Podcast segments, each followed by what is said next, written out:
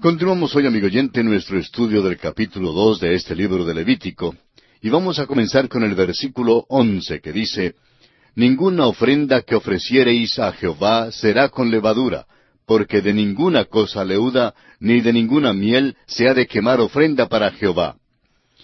Los ingredientes excluidos en esta ofrenda son de tanta importancia como los ingredientes que son incluidos. Los dos mencionados aquí por nombre son la levadura y la miel. Notaremos que la levadura será mencionada muchas veces en las Escrituras. La levadura en la Escritura se presenta en todas partes como un principio de la maldad. El Señor Jesucristo amonestó a sus discípulos a cuidarse de la levadura de los fariseos, refiriéndose a sus doctrinas y enseñanzas. Vemos pues que, en un sentido espiritual, la enseñanza mala es la levadura, y que la levadura es el principio de la maldad. La levadura tiene que ser excluida de la ofrenda. Y eso habla del hecho de que no hay ni la más remota posibilidad de maldad en Cristo Jesús. No hay ningún pecado en la vida de Cristo. La miel era también excluida porque representaba la dulzura natural meramente. Hay cristianos que en público asumen una actitud muy piadosa, siempre andan con una sonrisa dominguera, llaman a todo el mundo mi hermano y mi querido fulano de tal, su aureola resplandece como si se hubiese pulido con un novísimo limpiador milagroso. Sin embargo, estos mismos son los que muchas veces se ocupan de transmitir la calumnia más maligna y el chisme más malicioso. En cierto sentido, estos son más peligrosos que un asesino con pistola. Amigo oyente, hay muchísimos cristianos que tienen esta miel natural y lisonjera en sus vidas. Pero el Señor Jesús habló claro. No había un principio corruptor en su vida.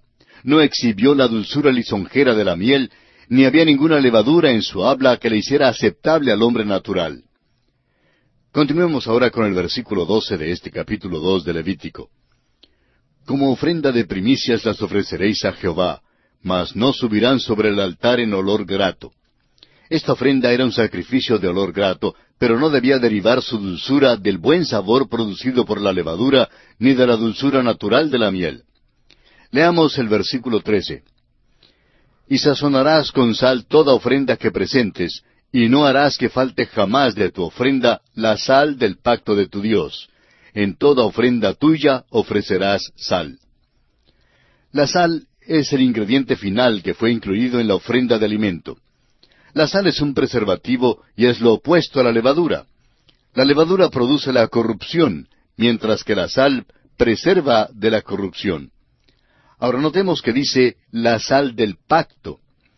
Es interesante notar que todavía se come sal entre los árabes como garantía de que los participantes darán obediencia fiel al pacto. Así pues, la sal era señal de la fidelidad entre el ofrendante y Dios. Cristo es fiel. Este es uno de sus muchos nombres. Apocalipsis 19:11 lo confirma al decir que Él es fiel y verdadero. Ese es nuestro Señor Jesucristo. Cristo se ofreció a Dios. Nosotros podemos ofrecernos a Dios por causa de su misericordia. Debemos ser hallados fieles. Los cristianos deben también ser la sal en el mundo. Podemos hacer esto solo si presentamos nuestros cuerpos en sacrificio vivo a Dios. El apóstol Pablo lo expresa de esa manera en su carta a los Romanos capítulo 12, versículos uno y dos. Escuche. Así que, hermanos, os ruego por las misericordias de Dios que presentéis vuestros cuerpos en sacrificio vivo, santo, agradable a Dios, que es vuestro culto racional. No os conforméis a este siglo, sino transformaos por medio de la renovación de vuestro entendimiento, para que comprobéis cuál sea la buena voluntad de Dios, agradable y perfecta. Volviendo ahora al capítulo dos de Levítico, los tres últimos versículos nos presentan las primicias de las espigas rociadas con aceite e incienso. Leamos estos versículos catorce al dieciséis de Levítico capítulo dos. Si ofrecieres a Jehová ofrenda de primicias, tostarás al fuego las espigas verdes, y el grano desmenuzado ofrecerás como ofrenda de tus primicias. Y pondrás sobre ella aceite, y pondrás sobre ella incienso, es ofrenda. Y el sacerdote hará arder el memorial de él, parte del grano desmenuzado y del aceite, con todo el incienso. es ofrenda encendida para Jehová. La fiesta de las primicias, tal como aparece en Levítico capítulo 23, versículos 9 al 14, era también una ofrenda de alimento, tanto como lo fue la fiesta de Pentecostés. Y pasamos ahora a considerar la ley de la ofrenda de alimento. La ley de la ofrenda de alimento se encuentra en el capítulo seis de Levítico, versículos 19 al 23. Y vamos a leer estos versículos para familiarizarnos con esta ley. Levítico 6, 19 al 23 dice, Habló también Jehová a Moisés diciendo, Esta es la ofrenda de Aarón y de sus hijos que ofrecerán a Jehová el día que fueren ungidos.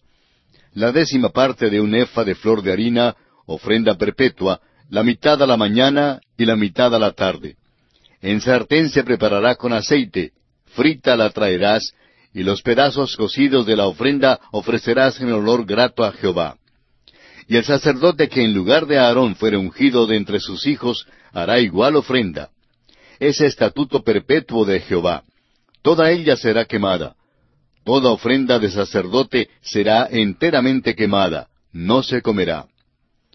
Esta ley revela que con cada holocausto por la mañana y por la noche se ofrecía también una ofrenda de alimento.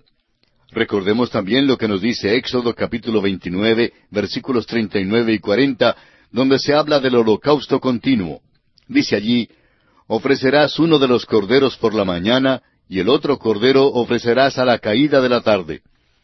Además, con cada cordero una décima parte de un efa de flor de harina amasada con la cuarta parte de un hin de aceite de olivas machacadas, y para la libación la cuarta parte de un hin de vino. La ofrenda de alimento, amigo oyente, manifiesta a Cristo en su consagración representa también la consagración de los creyentes en Cristo y describe la perfecta humanidad de Cristo Jesús. Y así terminamos nuestro estudio del capítulo dos del libro de Levítico. Y llegamos ahora al capítulo tres. Este capítulo tiene como tema central la ofrenda de paz. Y esta ofrenda habla de la comunión y el compañerismo de los creyentes con Dios el Padre por medio de nuestro Señor Jesucristo. La única manera por la que podemos llegar a Dios es por Jesucristo. Ninguna ofrenda por sí sola puede manifestar todas las facetas maravillosas de la persona de Cristo y todos los aspectos de su gloria. Así como necesitamos los cuatro evangelios en el Nuevo Testamento para manifestar su vida terrenal, de igual manera necesitamos las cinco ofrendas de Levítico para manifestar su persona y su obra. Notaremos que hay analogías notables entre la ofrenda de paz y el holocausto, pero también notaremos que hay un contraste muy definido. Por tanto, la ofrenda de paz es también una ofrenda singular y extraordinaria. La ofrenda de paz no habla de la paz que Cristo hizo mediante su sangre en la cruz, ya que su muerte fue una ofrenda que tenía que ver con el pecado y propiamente figuraba entre las ofrendas de olor no grato. El apóstol Pablo describe esta ofrenda de Cristo en la cruz en su carta a los Colosenses capítulo uno versículos veinte al veintidós cuando dice y por medio de él reconciliar consigo todas las cosas, así las que están en la tierra como las que están en los cielos, haciendo la paz mediante la sangre de su cruz. Y a vosotros también, que erais en otro tiempo extraños y enemigos en vuestra mente, haciendo malas obras, ahora os ha reconciliado en su cuerpo de carne por medio de la muerte, para presentaros santos y sin mancha e irreprensibles delante de Él. Esta, amigo oyente, no es la ofrenda de paz que se explica en este tercer capítulo de Levítico. Más bien, la ofrenda de paz habla aquí específicamente de la paz a la que Pablo se refirió en su carta a los Efesios. La paz que trae a todos los creyentes a una comunión con el Padre por el Espíritu Santo mediante el Señor Jesucristo. Dice el apóstol Pablo en su carta a los Efesios capítulo dos versículos trece al veintidós Pero ahora en Cristo Jesús, vosotros que en otro tiempo estabais lejos, habéis sido hechos cercanos por la sangre de Cristo, porque Él es nuestra paz, que de ambos pueblos hizo uno, derribando la pared intermedia de separación, aboliendo en su carne las enemistades, la ley de los mandamientos expresados en ordenanzas, para crear en sí mismo de los dos un solo y nuevo hombre, haciendo la paz y mediante la cruz reconciliar con Dios a ambos en un solo cuerpo, matando en ella las enemistades. Y vino y anunció las buenas nuevas de paz a vosotros que estabais lejos y a los que estaban cerca, porque por medio de él los unos y los otros tenemos entrada por un mismo espíritu al Padre. Así que ya no sois extranjeros ni advenedizos, sino conciudadanos de los santos y miembros de la familia de Dios, edificados sobre el fundamento de los apóstoles y profetas, siendo la principal piedra del ángulo Jesucristo mismo, en quien todo el edificio, bien coordinado, va creciendo para ser un templo santo en el Señor, en quien vosotros también sois juntamente edificados para morada de Dios en el Espíritu. En la ofrenda de paz, amigo oyente, el énfasis no es sobre la paz que Él hizo mediante la sangre de su cruz, sino sobre la paz que Él es por causa de la sangre de la cruz. Él es el lugar de reunión entre todos los creyentes juntos y de cada creyente con Dios. Cristo es el único que puede derribar las paredes que separan a individuos, familias, religiones, razas y naciones. Todos somos hechos uno en Cristo. Luego llegamos a ser una habitación del Espíritu de Dios y tenemos acceso al Padre. Amigo oyente, solo los creyentes son los que pueden juntarse para participar de las maravillas, las bellezas y las glorias de Cristo. Pueden tener comunión con el Padre y gozarse del compañerismo el uno con el otro al compartir las cosas de Cristo.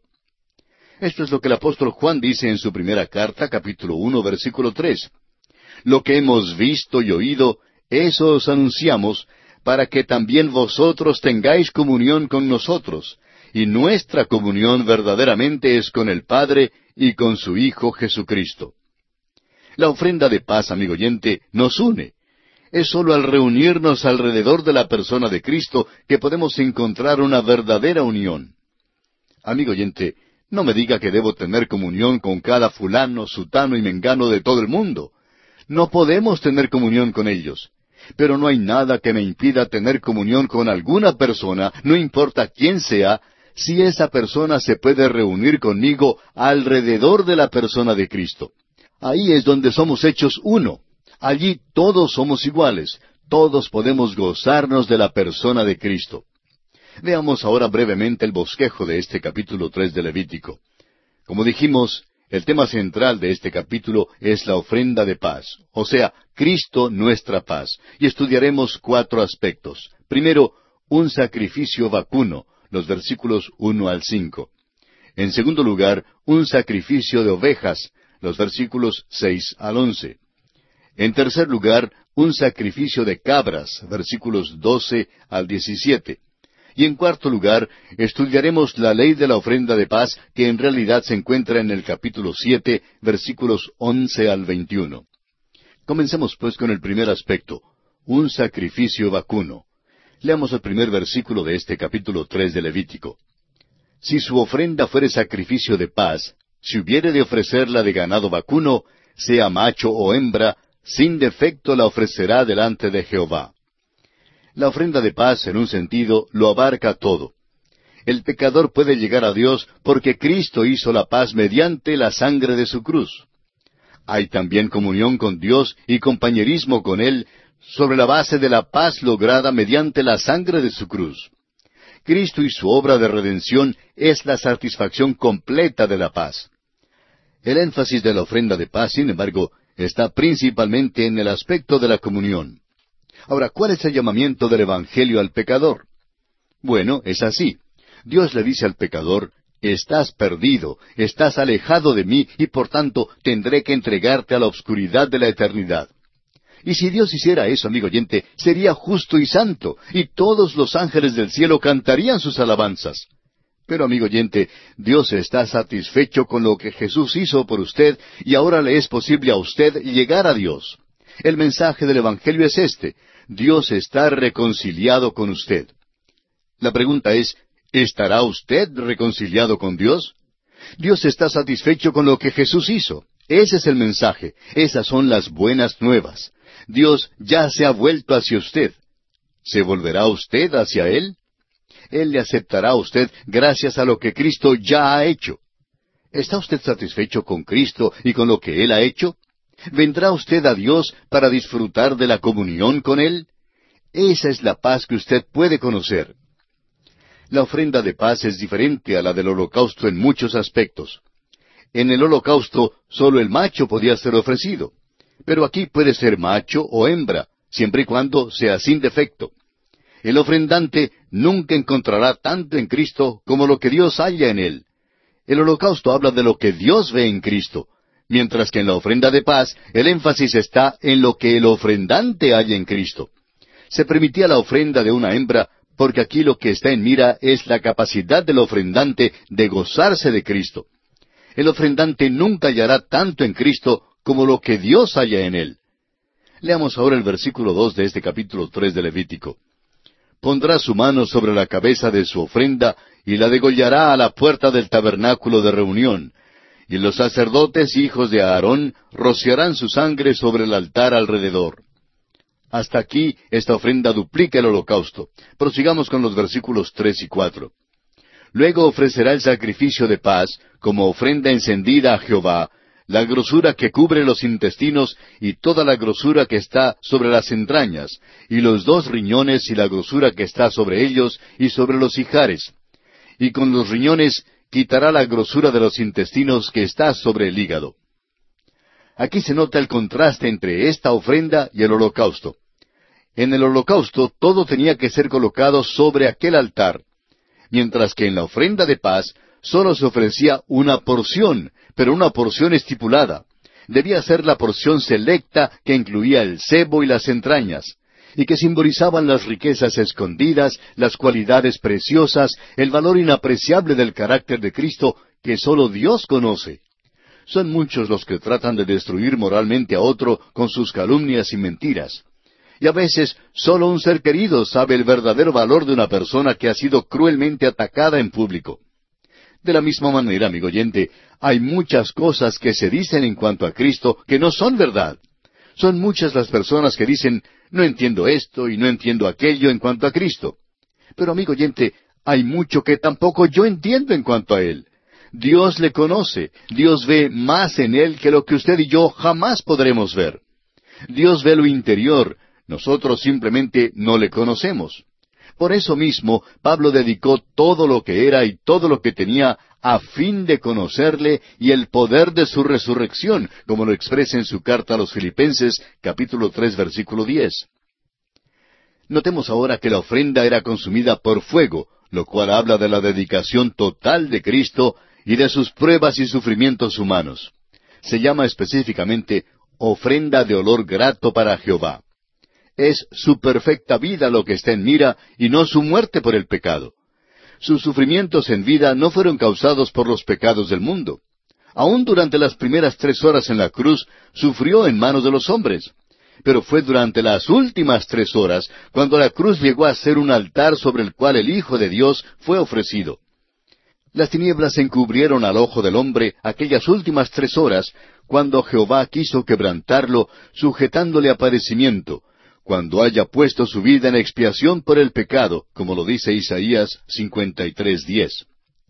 Ahora note usted que la ofrenda de paz era ofrecida junto con el holocausto. Pertenecen juntos para que así podamos obtener la vista completa de los valores y las glorias interiores de Cristo Jesús. Ahora los versículos seis al once de este capítulo tres de Levítico nos presentan el segundo aspecto que vamos a estudiar, o sea, un sacrificio de ovejas. Leamos los versículos seis y siete de Levítico capítulo tres. Mas si de ovejas fuere su ofrenda para sacrificio de paz a Jehová, sea macho o hembra, la ofrecerá sin defecto. Si ofreciere cordero por su ofrenda, lo ofrecerá delante de Jehová.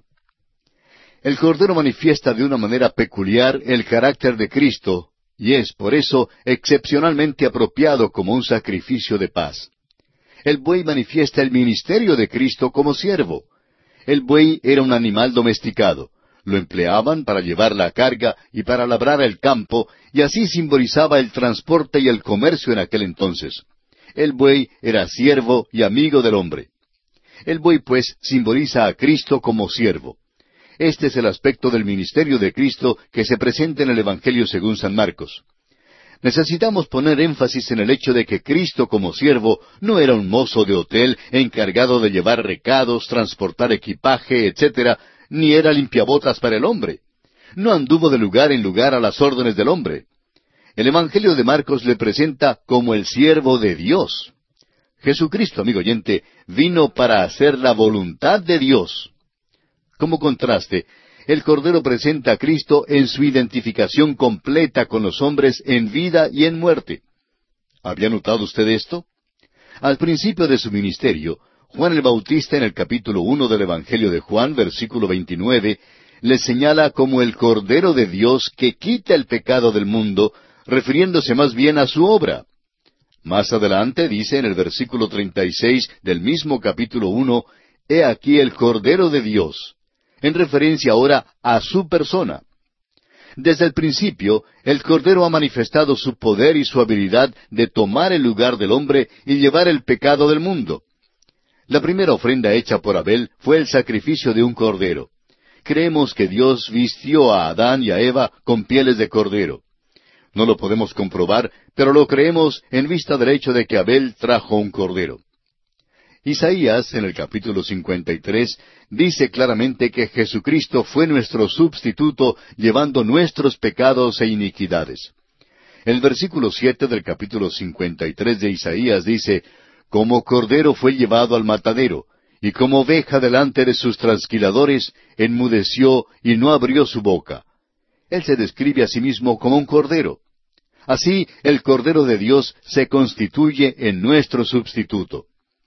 También Jesús es llamado un cordero en su resurrección. El apóstol Juan en Apocalipsis 5, 6 dice, Y miré y vi que en medio del trono y de los cuatro seres vivientes y en medio de los ancianos estaba en pie un cordero como inmolado, que tenía siete cuernos y siete ojos, los cuales son los siete espíritus de Dios enviados por toda la tierra. Además, Jesús será un cordero en su regreso en gloria.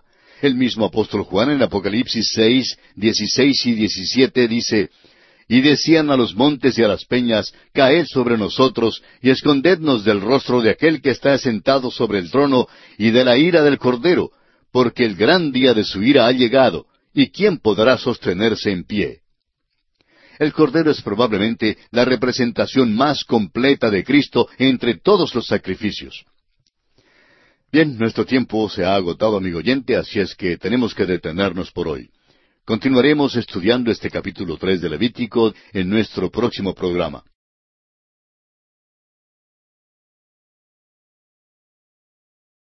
Continuamos hoy, amigo oyente, nuestro viaje por el libro de Levítico.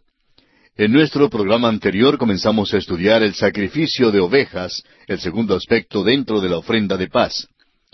Continuando nuestro estudio de este capítulo tres de Levítico, seguimos hoy considerando el sacrificio de ovejas, y vamos a leer ahora desde el versículo ocho hasta el diez. Pondrá su mano sobre la cabeza de su ofrenda, y después la degollará delante del tabernáculo de reunión. Y los hijos de Aarón rociarán su sangre sobre el altar alrededor. Y del sacrificio de paz ofrecerá por ofrenda encendida a Jehová la grosura, la cola entera, la cual quitará a raíz del espinazo, la grosura que cubre todos los intestinos y toda la que está sobre las entrañas. Asimismo los dos riñones y la grosura que está sobre ellos, y la que está sobre los hijares. Y con los riñones quitará la grosura de sobre el hígado. El rito aquí es análogo al que vimos en cuanto a la ofrenda de ganado vacuno. El cebo era la porción de Dios por ser considerado la parte más rica, lo mejor del animal. Un animal gordo era el mejor tipo, y lo mejor era lo que debía ser ofrecido a Dios. Hay muchos pasajes que ilustran el hecho de que el cebo era considerado como lo mejor. Tenemos a continuación algunos ejemplos. Nehemías 8:10, por ejemplo, nos dice, Id, comed grosuras y bebed vino dulce. Isaías en el capítulo 25 de su profecía, versículo 6, dice, y Jehová de los ejércitos hará en este monte a todos los pueblos banquete de manjares suculentos, banquete de vinos refinados, de gruesos tuétanos y de vinos purificados. Más adelante, en el capítulo 55, versículo 2, Isaías dice, Y se deleitará vuestra alma con grosura. El salmista dice en el Salmo 36, serán completamente saciados de la grosura de tu casa, y tú los abrevarás del torrente de tus delicias. Luego Lucas en el capítulo quince, versículo veintitrés, nos dice, Y traed el becerro gordo y matadlo, y comamos y hagamos fiesta. Hoy en día los que tratamos de atenernos a una dieta, procuramos no comer el cebo. Pero Dios declaró precisamente que la grosura que cubre todos los intestinos y toda la que está sobre las entrañas debía ser para Él. Asimismo los dos riñones y la grosura que está sobre ellos. Dios demandó lo mejor. Vemos aquí el significado profundo y completo de la ofrenda de paz. Es verdad que la comunión con Dios se apoya en la sangre de Cristo, pero hay otro aspecto de esta comunión. Para que sea completa y final, tiene que incluirse la presentación de la vida del creyente en una dedicación total. Ambos aspectos están incluidos por Jesucristo en su maravillosa invitación que encontramos en Mateo capítulo once, versículo veintiocho, donde él dice, Venid a mí todos los que estáis trabajados y cargados, y yo os haré descansar. Hay un descanso que él da. Aquel descanso se halla por medio de su sangre. Luego en los versículos 29 y 30 del mismo capítulo 11 de Mateo dice, Llevad mi yugo sobre vosotros y aprended de mí, que soy manso y humilde de corazón, y hallaréis descanso para vuestras almas, porque mi yugo es fácil y ligera mi carga. Hay un descanso que nosotros hallamos. Ese descanso se halla en el cebo, amigo oyente, cuando usted y yo venimos a Él y nos ofrecemos a Él. Volviendo ahora al capítulo tres de Levítico, vemos en el versículo nueve que dice la cola entera. Esta expresión tiene referencia a un tipo especial de ovejas que era peculiar de aquella región geográfica. El rabo de estas ovejas pesaba como siete kilos y tenía mucha gordura. Leamos ahora el versículo once de este capítulo tres de Levítico. Y el sacerdote hará arder esto sobre el altar. Vianda es de ofrenda encendida para Jehová. Esta es una cláusula extraña y algunos han tratado de asociarla con las ofrendas paganas. Sabemos al leer una inscripción asiria de Esaradón que aquellos ofrendantes sacrificaban sus víctimas a los dioses y luego se banqueteaban con los dioses. En la ofrenda de paz sucede todo lo opuesto. Es Dios quien viene para banquetear con el ofrendante. Dios presenta esto en forma muy clara en Deuteronomio capítulo 12 versículos seis y siete, donde dice, y allí llevaréis vuestros holocaustos, vuestros sacrificios, vuestros diezmos, y la ofrenda elevada de vuestras manos, vuestros votos, vuestras ofrendas voluntarias, y las primicias de vuestras vacas y de vuestras ovejas. Y comeréis allí delante de Jehová vuestro Dios, y os alegraréis, vosotros y vuestras familias, en toda obra de vuestras manos en la cual Jehová tu Dios te hubiere bendecido. El cebo era totalmente consumido, pero el sacerdote recibía el pecho y la espaldilla. El ofrendante comía lo que sobraba y lo comía en la casa de Dios. Dios era el anfitrión, mientras que el ofrendante, el pecador, era el convidado. El paganismo lo tiene al revés, y ese fue el motivo de la acusación de Isaías contra Israel cuando iban a la idolatría. Dice Isaías en el capítulo 65, versículo 11, Pero vosotros los que dejáis a Jehová, que olvidáis mi santo monte, que ponéis mesa para la fortuna y suministráis libaciones para el destino. Dios provee también la mesa para la ofrenda de paz. Esto da nueva luz a muchos de los versículos de la Escritura, como en el Salmo 23.5, donde dice, Aderezas mesa delante de mí, en presencia de mis angustiadores. O en el Salmo 36, versículo 8, donde dice, Serán completamente saciados de la grosura de tu casa.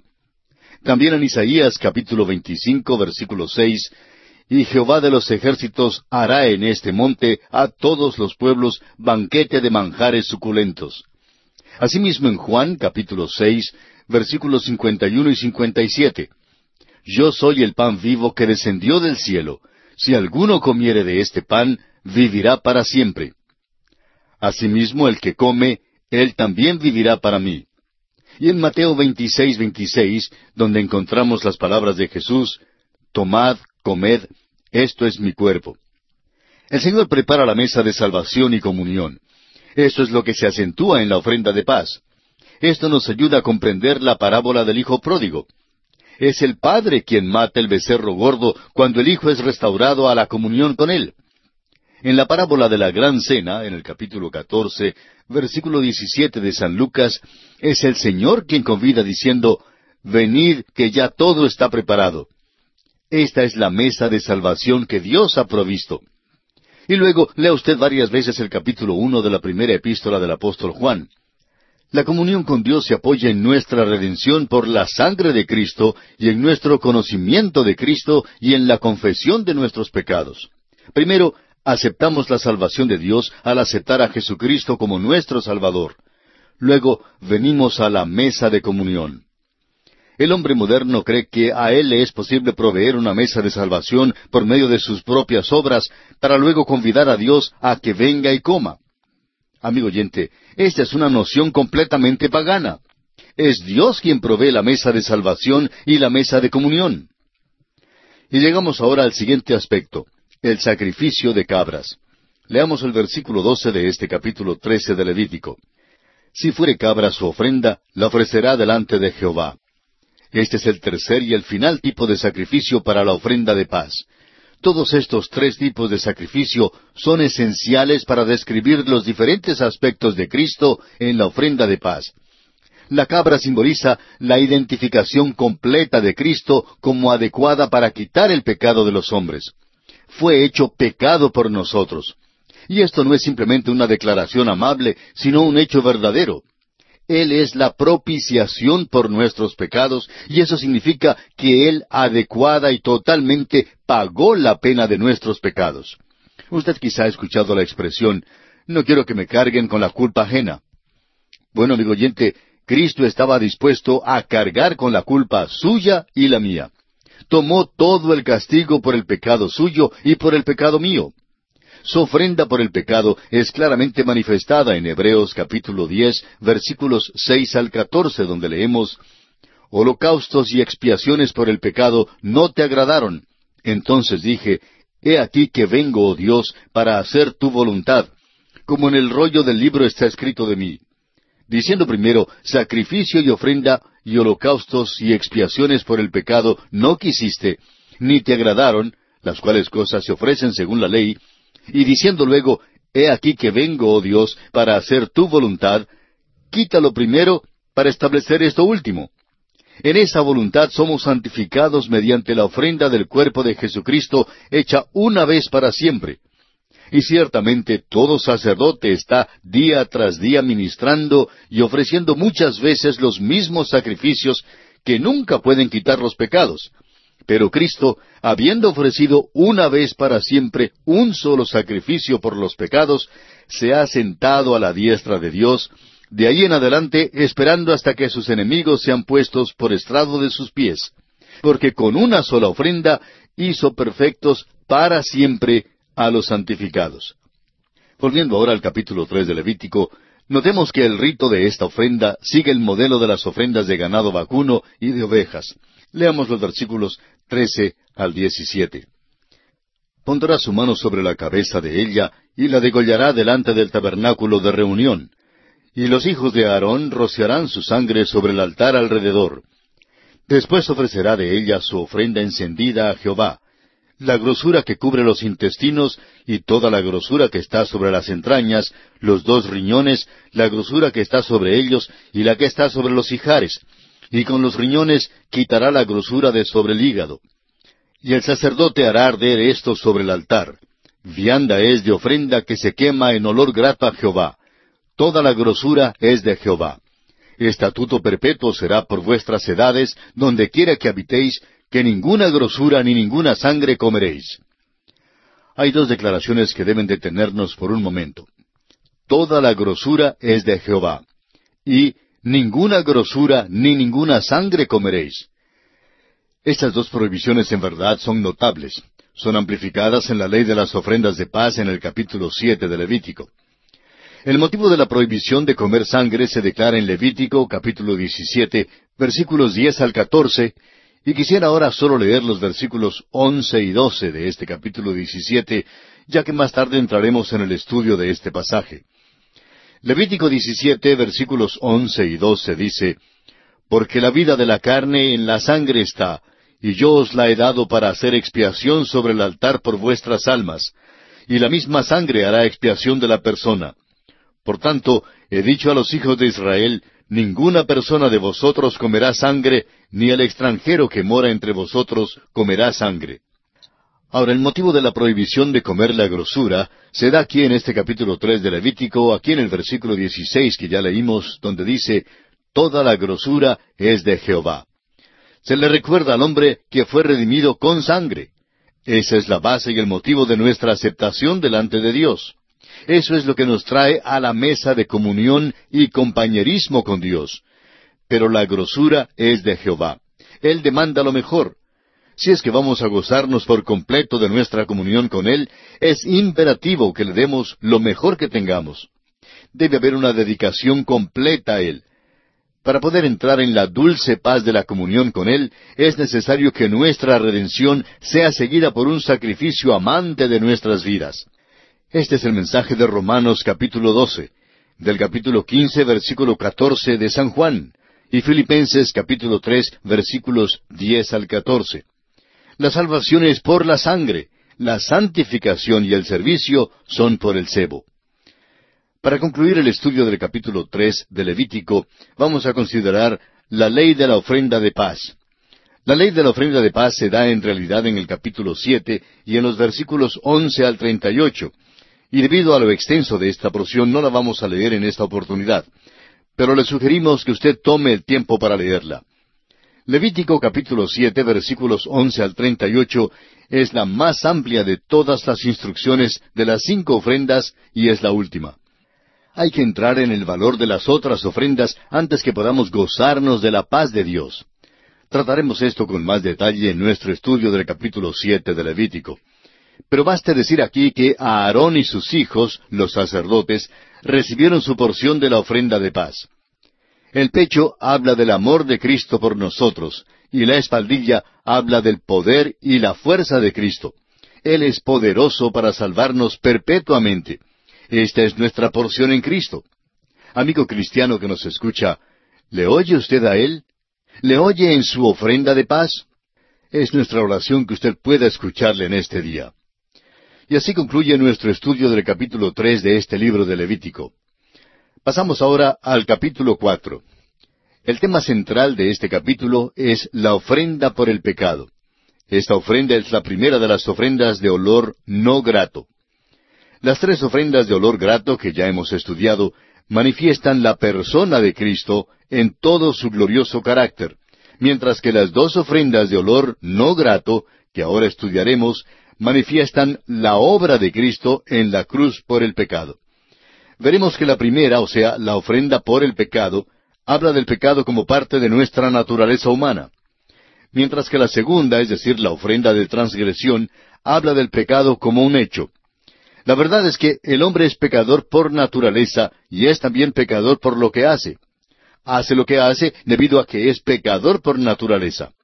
Este capítulo cuatro de Levítico se dedica exclusivamente al tema de la ofrenda por el pecado, y aquí veremos algunas características notables de esta ofrenda que la separan de las otras ofrendas y la distinguen en su importancia. En primer lugar, tenemos aquí el relato bíblico más largo sobre una ofrenda, ya que es dos veces más largo que cualquiera de los relatos de las otras cuatro ofrendas.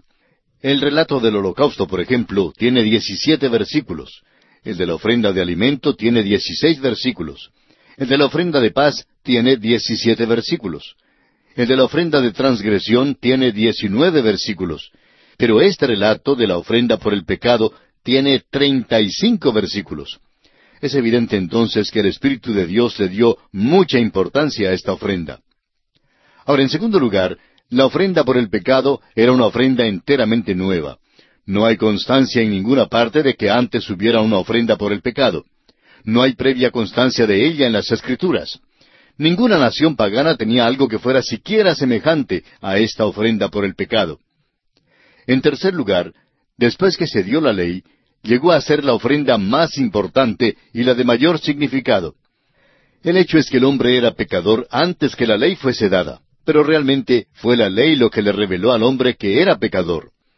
La ofrenda por el pecado era ofrecida durante todas las fiestas, de la Pascua, de Pentecostés, de las trompetas y de los tabernáculos. era ofrecida también en el gran día de la expiación, o sea, el Yom Kippur.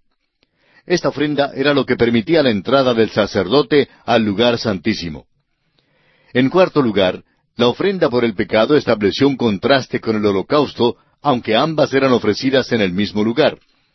Levítico 6, versículo 25 nos dice, Habla a Aarón y a sus hijos y diles, Esta es la ley del sacrificio expiatorio. En el lugar donde se degüelle el holocausto, será degollada la ofrenda por el pecado delante de Jehová. Es cosa santísima. Donde terminaba el holocausto, allí era donde la ofrenda por el pecado principiaba. El holocausto nos dice quién es Cristo, mientras que la ofrenda por el pecado nos dice lo que Cristo hizo. En el holocausto, Cristo satisface las demandas de las normas altas y santas de Dios. En cambio, en la ofrenda por el pecado, Cristo satisface las necesidades profundas y desesperadas del hombre. En el holocausto vemos lo precioso que es nuestro Señor Jesucristo, y en la ofrenda por el pecado vemos lo odioso que es el pecado. El holocausto era una ofrenda voluntaria, mientras que la ofrenda por el pecado era el resultado de un mandamiento. El holocausto subía, en cambio la ofrenda por el pecado era derramada. Una ofrenda subía y la otra descendía. Veamos ahora un breve bosquejo de este capítulo cuatro de Levítico. Como ya dijimos, el tema central de este capítulo es la ofrenda por el pecado. Y bajo este tema consideraremos los siguientes aspectos. En primer lugar, pecados por hierro, versículos uno y dos. En segundo lugar, los pecados de los sacerdotes, versículos tres al doce. En tercer lugar, los pecados de la congregación, versículos trece al veintiuno. En cuarto lugar, los pecados del jefe, versículos veintidós al veintiséis. En quinto lugar, pecados de las personas del pueblo, versículos veintisiete al treinta y cinco. Y en sexto y último lugar, la ley de la ofrenda por el pecado, que en realidad no aparece aquí en este capítulo cuatro, sino en el capítulo seis, versículos veinticuatro al treinta. Comencemos pues por los pecados por hierro, y leamos para ello los primeros dos versículos de este capítulo cuatro de Levítico. Habló Jehová a Moisés diciendo, Habla a los hijos de Israel y diles, Cuando alguna persona pecare por hierro en alguno de los mandamientos de Jehová sobre cosas que no se han de hacer, e hiciere alguna de ellas, el énfasis aquí es sobre los pecados cometidos por hierro. Si un hombre pecaba voluntariamente y con premeditación, entonces esta ofrenda de nada le servía. El escritor a los Hebreos nos dice en su carta, capítulo diez, versículo veintiocho, El que viola la ley de Moisés por el testimonio de dos o de tres testigos, muere irremisiblemente. Esto enfatiza el hecho de que no hay salvación para la persona que voluntariamente rechaza a Jesucristo. El mismo escritor a los Hebreos, en el capítulo diez, versículos veintiséis y veintisiete, dice, Porque si pecaremos voluntariamente, después de haber recibido el conocimiento de la verdad, ya no queda más sacrificio por los pecados, sino una horrenda expectación de juicio y de hervor de fuego que ha de devorar a los adversarios. Los pecados por hierro revelan la verdad fundamental de que el hombre es pecador por naturaleza. Amigo oyente, permítanos decirle que usted es pecador, bien sea que lo sepa o que no lo sepa. Usted es pecador por naturaleza, y yo también lo soy. Y esta es la razón por la cual cometemos pecados. La actitud de Dios en cuanto al pecado no cambia, a pesar del transcurso del tiempo o los cambios en las costumbres de los hombres. Hacemos esas cosas que son contrarias a Dios porque es imposible que el hombre natural haga algo de por sí que le agrade a Dios. El hombre natural no tiene esa capacidad porque es pecador por naturaleza. Es necesario llamarle la atención al hombre en cuanto a estos pecados, pues el pecado es pecado, no importa quién lo cometa. La ofrenda por el pecado producía una convicción profunda de pecado. Esta convicción de la naturaleza imperfecta y pecaminosa del hombre es algo que resalta en toda la literatura de la humanidad. El profundo complejo de culpa del hombre tiene que ser diagnosticado antes que pueda prescribirse un remedio suficientemente adecuado. Escuche lo que dice el salmista en el Salmo 139, versículos 23 y 24. Examíname, oh Dios, y conoce mi corazón. Pruébame y conoce mis pensamientos, y ve si hay en mí camino de perversidad, y guíame en el camino eterno. Luego en el Salmo 51, versículo 4 dice, Contra ti, contra ti solo he pecado, y he hecho lo malo delante de tus ojos, para que seas reconocido justo en tu palabra y tenido por puro en tu juicio. Esto es lo que nosotros llamamos acostarse en el sofá del Señor Jesucristo en lugar de ir a un psiquiatra. Muchas personas hoy en día que tienen un complejo de culpa van a los psicólogos. Uno creería que el psiquiatra o el psicólogo tiene alguna habilidad que la palabra de Dios no revela. Pero creemos que esto es falso porque la palabra de Dios, amigo oyente, contiene el remedio eficaz para el hombre de nuestros días.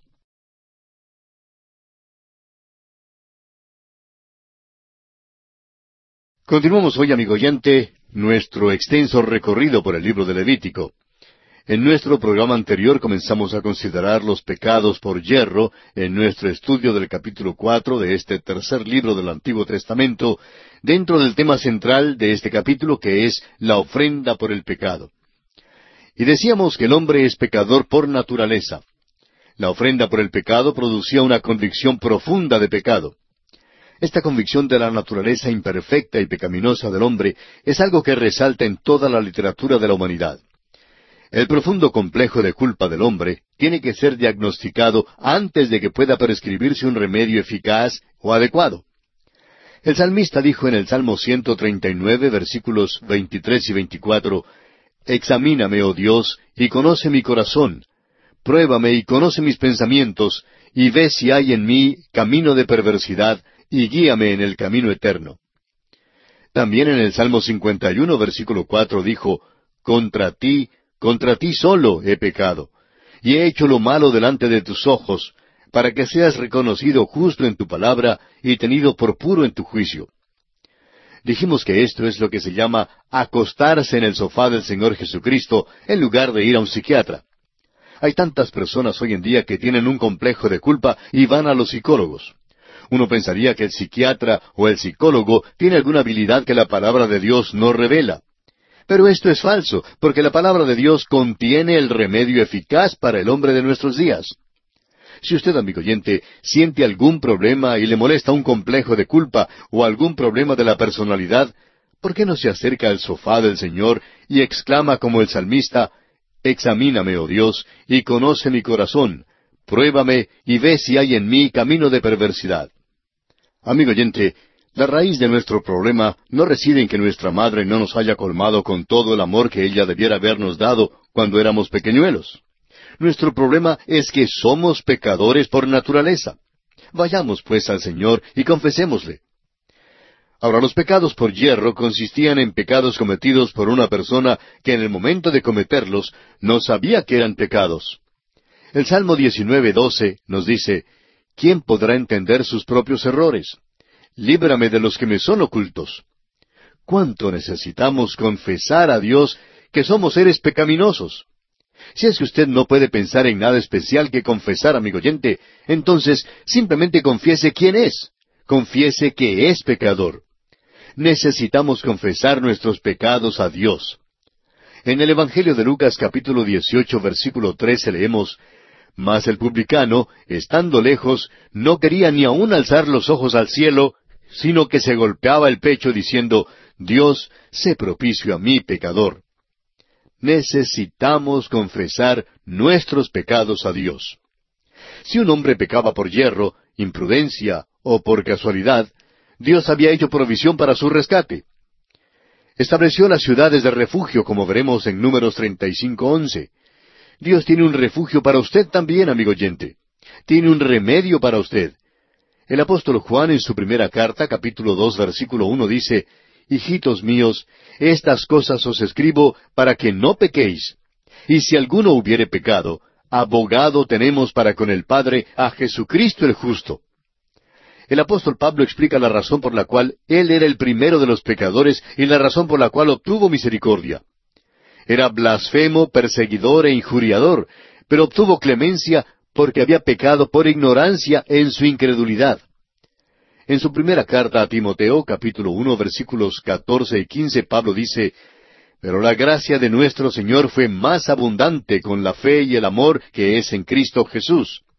palabra fiel y digna de ser recibida por todos, que Cristo Jesús vino al mundo para salvar a los pecadores, de los cuales yo soy el primero. El doctor J. Vernon McGee, autor de estos estudios bíblicos, decía que cuando su padre murió, él tenía catorce años de edad, y entonces entró en el mundo de los negocios. Decía él, yo acompañaba a un grupo que no debía haber acompañado. Hacía las cosas que un hombre de veinticinco años hacía, mientras yo apenas tenía dieciséis años. No estaba ofreciendo ninguna excusa, decía él, pero realmente no sabía en aquel entonces lo malo que yo era. Luego vino aquel día cuando acudí a Cristo, y desde aquel día miraba hacia atrás y me aborrecía por lo que yo hacía. Amigo oyente, debemos estar agradecidos a Dios que hay una ofrenda por el pecado. Él murió por mí y por eso yo puedo acudir a Él y confesarle todo. No necesito acostarme en el sofá de ningún psiquiatra o psicólogo para contarle todo. Es cosa que al psicólogo no le importa, pero es cosa que a Dios le importa, y a Él debo confesárselo todo. Él me perdona porque llevó todos mis pecados en la cruz del Calvario. La ofrenda por el pecado nos enseña que debemos vernos como Dios nos ve. Esto trae ante nosotros el conocimiento del pecado y de nuestra indignidad, pero al mismo tiempo nos da a conocer la provisión de Dios. El salmista, una vez más, en el Salmo 32, versículo 5, dice, Mi pecado te declaré y no encubrí mi iniquidad. Dije, confesaré mis transgresiones a Jehová, y tú perdonaste la maldad de mi pecado. Solo Dios, amigo oyente, puede quitar el complejo de culpabilidad. Las reglas sobre la ofrenda que se presentaba por el pecado enseñaban su propia insuficiencia. El salmista en el Salmo 46 dice, Sacrificio y ofrenda no te agrada. Has abierto mis oídos. Holocausto y expiación no has demandado. En cambio, señalaban el camino a la perfecta satisfacción de Dios por el pecado y su perdón.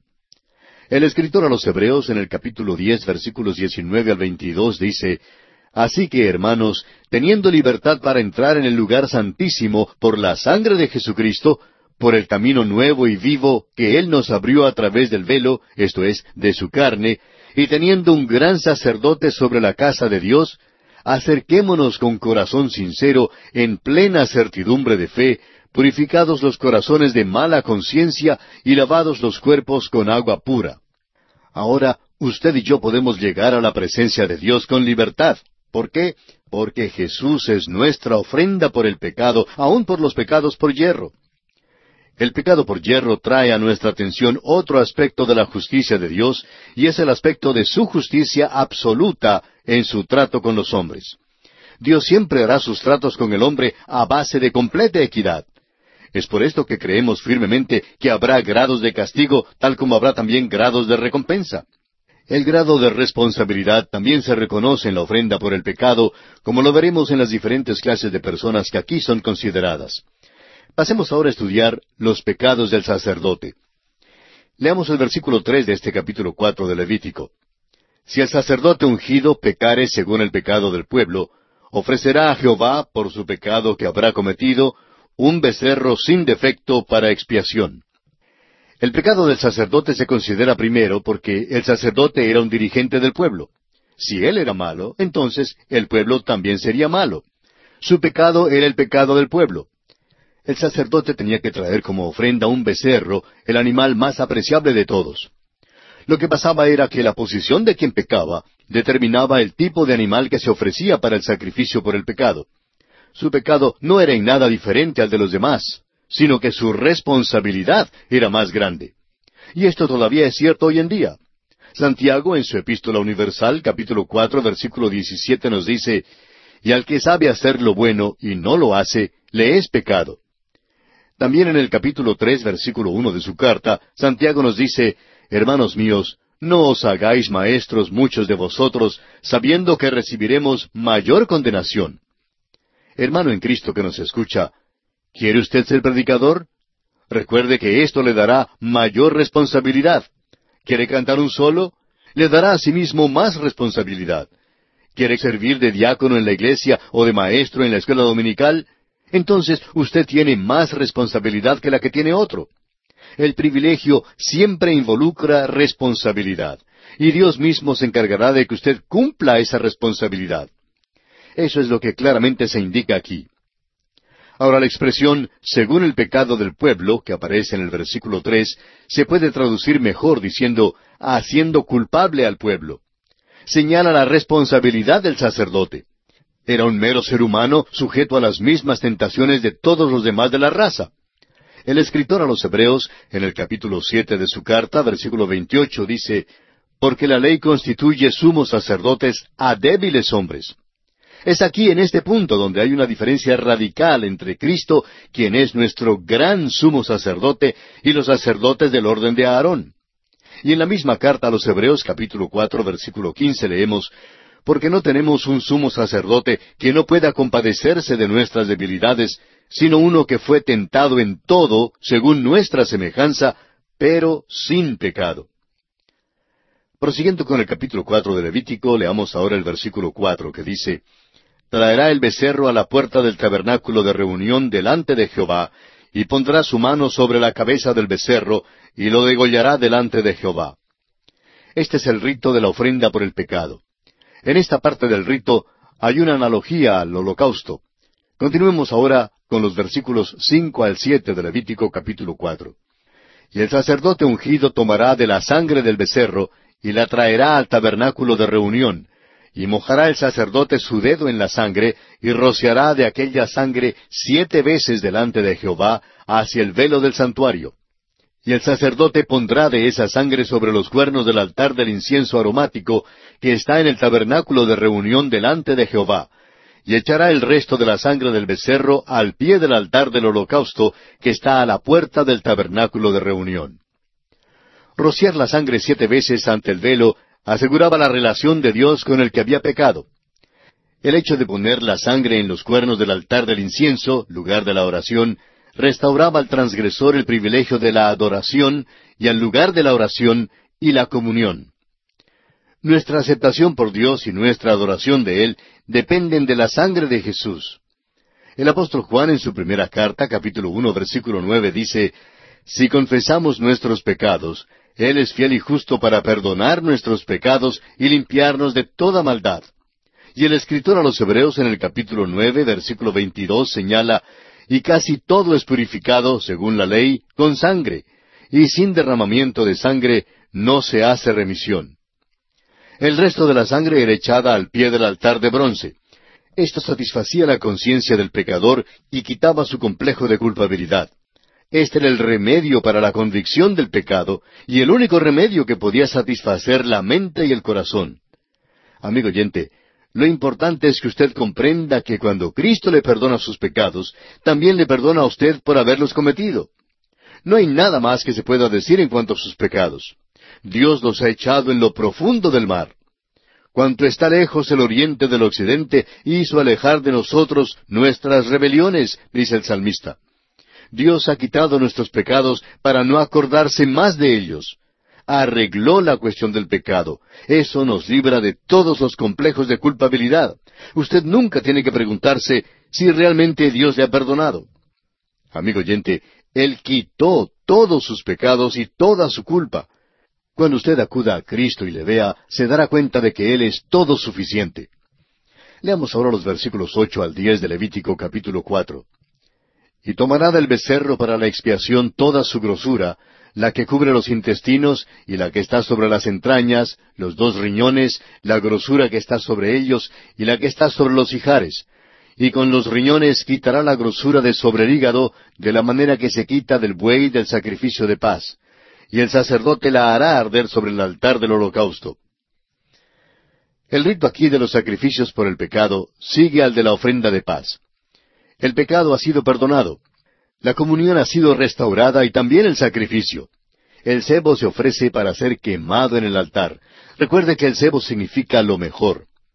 Ahora los versículos once y doce nos dicen, y la piel del becerro y toda su carne, con su cabeza, sus piernas, sus intestinos y su estiércol, en fin, todo el becerro, sacará fuera del campamento a un lugar limpio donde se echan las cenizas, y lo quemará al fuego sobre la leña. En donde se echan las cenizas será quemado. Aquí hay una desviación extrema en comparación con el proceder de las otras ofrendas. el resto del becerro era llevado fuera del campamento y quemado allí. Creemos que esto es simplemente un énfasis especial sobre la perversidad excesiva de pecado. Este animal era la ofrenda por el pecado. No hay ningún pensamiento de consagración ni ningún simbolismo de la perfecta persona de Cristo. Más bien, este es Cristo, el que cargó los pecados, quien fue hecho pecado por nosotros. Este significado más profundo lo encontramos en la epístola a los Hebreos capítulo 13 versículos 10 al 14 donde leemos Tenemos un altar del cual no tienen derecho de comer los que sirven al tabernáculo, porque los cuerpos de aquellos animales cuya sangre a causa del pecado es introducida en el santuario por el sumo sacerdote, son quemados fuera del campamento. Por lo cual también Jesús, para santificar al pueblo mediante su propia sangre, padeció fuera de la puerta. Salgamos pues a él fuera del campamento, llevando su vituperio, porque no tenemos aquí ciudad permanente, sino que buscamos la porvenir. Vamos a reflexionar bien sobre esta escritura. La religión nunca puede satisfacer el corazón ni los requisitos de un Dios que es santo. Solo la muerte de Cristo en la cruz puede darnos perdón de los pecados. Somos pecadores por naturaleza e indignos de ir al cielo.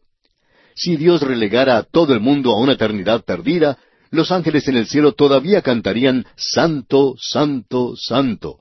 Pero gracias a Dios que Él no lo hizo así nos amó tanto que envió a Jesucristo su Hijo a fin de que fuera hecho pecado por nosotros. No trate usted, amigo oyente, de resolver el problema de su pecado de alguna otra manera. Únicamente volviendo y confiando en Cristo podrá usted resolver este problema del pecado. Él es todo suficiente. Él suple la necesidad más profunda de su corazón y de su alma. Solo Cristo puede ofrecerle perdón eterno por el pecado. La muerte de Cristo, quien llevó nuestros pecados en la cruz, es el único remedio que existe para el pecado. Este es el significado de la parte del animal que tenía que ser quemada fuera del campamento. Y vamos a considerar ahora los pecados de la congregación. Leamos los versículos trece y catorce del capítulo cuatro de Levítico. Si toda la congregación de Israel hubiera errado y el hierro estuviera oculto a los ojos del pueblo, y hubieran hecho algo contra alguno de los mandamientos de Jehová en cosas que no se han de hacer, y fueren culpables, luego que llegue a ser conocido el pecado que cometieren, la congregación ofrecerá un becerro por expiación, y lo traerán delante del tabernáculo de reunión. La víctima que se ofrecía por toda la congregación era la misma que se requería para el sacerdote. Un becerro era el animal más apreciable que se podía ofrendar. El caso era que el sumo sacerdote simbolizaba toda la congregación delante del Señor, y por tanto el requisito era el mismo. Creemos que aquí hay otra lección. No hay solamente una responsabilidad individual delante de Dios, sino que también hay una responsabilidad corporativa. Ahora escuche con cuidado. Dios juzga a las naciones, y muchas personas que no han participado en el pecado de una nación son juzgadas junto con esa nación. Cuando Jerusalén fue destruida en el año setenta después de Cristo, la nación entera fue llevada a la cautividad. Cuando el imperio romano se desintegró, todos cayeron con él. Amigo oyente, usted y yo somos responsables, somos parte de una nación. Dios también juzga a las iglesias y congregaciones locales. Oímos decir a muchos que piensan quedarse en una iglesia de teología liberal para tratar de testificar allí. Ahora, ¿de dónde sacan tal idea? No se encuentra en la palabra de Dios. Si usted, amigo oyente, se identifica con una iglesia que no enseña la verdad de la palabra de Dios, Dios le juzgará junto con esa iglesia. Su responsabilidad es individual, pero cuando se junta con algo, entonces usted también es puesto bajo la responsabilidad corporativa. Cuando el Señor envió sus mensajes a las siete iglesias de Asia en el libro del Apocalipsis, el mensaje era dirigido a las iglesias, pero al mismo tiempo a cada miembro en particular de cada iglesia. Continuemos ahora con el versículo quince de este capítulo cuatro de Levítico. Y los ancianos de la congregación pondrán sus manos sobre la cabeza del becerro delante de Jehová, y en presencia de Jehová degollarán aquel becerro. Los ancianos representaban la nación. Del mismo modo, los ancianos en el libro del Apocalipsis representan la iglesia. Ahora notemos aquí que el ritual es idéntico al ritual de la ofrenda del sacerdote. Por eso no vamos a repasarlo de nuevo, sino que nos invitaremos a leerlo en los versículos 16 al 21. y el sacerdote ungido meterá de la sangre del becerro en el tabernáculo de reunión, y mojará el sacerdote su dedo en la misma sangre, y rociará siete veces delante de Jehová hacia el velo. Y de aquella sangre pondrá sobre los cuernos del altar que está delante de Jehová en el tabernáculo de reunión, y derramará el resto de la sangre al pie del altar del holocausto que está a la puerta del tabernáculo de reunión. Y le quitará toda la grosura y la hará arder sobre el altar. Y hará de aquel becerro como hizo con el becerro de la expiación. Lo mismo hará de él. Así hará el sacerdote expiación por ellos y obtendrán perdón y sacará el becerro fuera del campamento, y lo quemará como quemó el primer becerro, expiación es por la congregación. Y pasamos ahora al siguiente aspecto en este capítulo cuatro de Levítico, o sea, los pecados del jefe. Prosigamos leyendo los versículos veintidós y veintitrés. Cuando pecare un jefe e hiciere por hierro algo contra alguno de todos los mandamientos de Jehová su Dios sobre cosas que no se han de hacer y pecare, luego que conociere su pecado que cometió presentará por su ofrenda un macho cabrío sin defecto. Usted notará que todos estos diferentes grupos deben traer cada uno una ofrenda porque son pecadores. Su responsabilidad es diferente en cada caso, pero todos son culpables. No se ofrecía ofrenda debido a rumores. No, la culpabilidad tenía que ser establecida. Muchas veces los que son jefes son acusados incorrectamente y hay muchos chismes en cuanto a ellos. Pero esta ofrenda, amigo oyente, tenía que ofrecerse solo en caso de culpa verdadera. Su pecado tenía que llegar a su conocimiento y entonces tenía que traer su ofrenda. Leamos ahora los versículos 24 al 26 de este capítulo 4 de Levítico.